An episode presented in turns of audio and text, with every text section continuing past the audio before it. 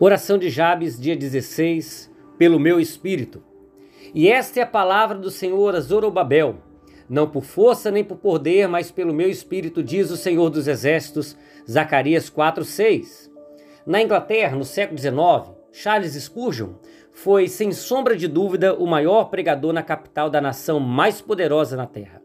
Multidões imensas, inclusive os ricos, os poderosos, vinham ao Tabernáculo Metropolitano de Londres para ouvi-lo pregar o Evangelho. Mas a história de Spurgeon, de que eu mais gosto, é a sua própria narrativa a respeito do seu pior sermão. Spurgeon aspirava por padrões mais elevados, sempre temendo que seu melhor não fosse suficientemente bom.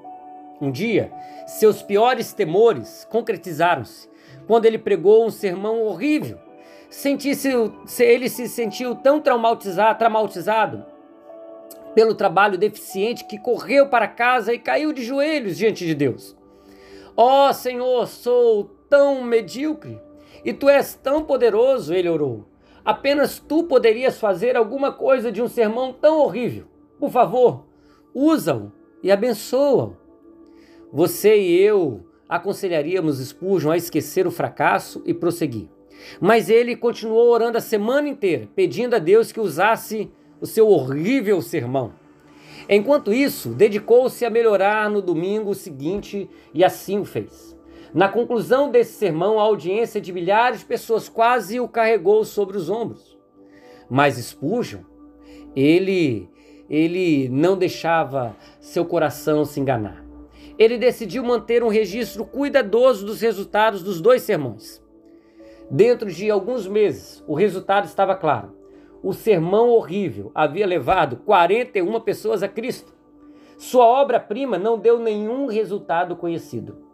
Spurgeon sabia ou suspeitava de que a maioria de nós se esquece de algumas coisas. Uma delas é que o sucesso no ministério não vem em primeiro lugar da nossa capacidade, mas do poder de Deus e de nossa dependência dele. Spurgeon, ele se apoiou em Deus, em sua fraqueza, e Deus abençoou seus esforços imperfeitos. Quando você se coloca cada vez mais à disposição dos propósitos de Deus, ah, ele realizará cada vez mais em sua vida. Naturalmente, nada substitui o papel dos preparativos responsáveis para a tarefa de ser realizada.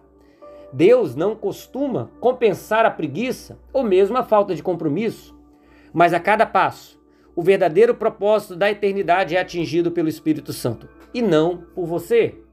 Tudo que você oferece é o vaso. O vaso tem de ser preenchido para o serviço.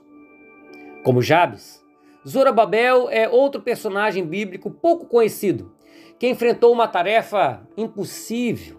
O sofrimento de sua vida era de alcance nacional liderar o primeiro grupo de judeus que retornariam do cativeiro para encontrar a sua terra natal infestada de estrangeiros e o seu próprio templo em ruínas. Mas o sofrimento de Zorobabel também era pessoal. Como um descendente direto do rei Davi, 1 Crônicas 3, 1 a 19, ele poderia ter sido herdeiro do trono, mas não havia mais trono. Nessas circunstâncias difíceis, Deus pediu a Zorobabel que reconstruísse o templo.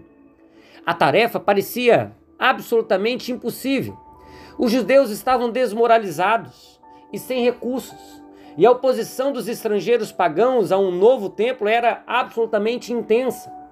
Mas pelo profeta Zacarias, Deus encorajou Zorobabel com uma mensagem notável: não por força nem por poder, mas pelo meu espírito, diz o Senhor dos Exércitos, Zacarias 4:6.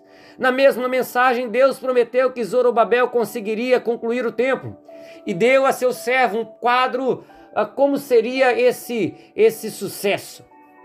E diz assim Zacarias 4:7: Quem és tu, ó grande monte? Diante de Zorobabel serás apenas uma campina. Você percebe a sequência espantosa da tarefa de Zorobabel? Deus deu a esse Jabes uma montanha para remover. Que coisa gloriosa! Deus disse que ele fracassaria se movesse a montanha sozinho. E Deus, ele prometeu mover a montanha para ele. Se você está enfrentando hoje uma montanha, há boas chances de estar no lugar certo. Há um lugar onde o poder sobrenatural de Deus pode ser liberado para a glória dele. Se você está firmemente consciente de uma recente tentativa desagradável de falar em nome de Deus, peça a Deus para continuar completando seus esforços deficientes com o poder incomparável dele. A grandeza de sua necessidade pode finalmente dar lugar a Deus para que ele possa agir. Que coisa tremenda! Meu diário de Jabes. Verifique as provas do poder de Deus conforme registrado em Isaías 40, de 10 a 31. Dê uma olhada lá. Em que ponto da minha vida estou duvidando da capacidade de Deus de ser poderoso em meu benefício hoje? Mateus 21, 21 a 22 diz bem assim: Até mesmo se a este monte você disser, ergue-te e lança-te no mar, tal sucederá. E tudo quanto pedirdes em oração, crendo, recebereis. Você nunca se tornará verdadeiramente espiritual se ficar sentado desejando não sê-lo. Você tem de fazer alguma coisa tão grande que não possa realizá-la sem o auxílio de Deus. Deus te abençoe nesse dia, em nome de Jesus.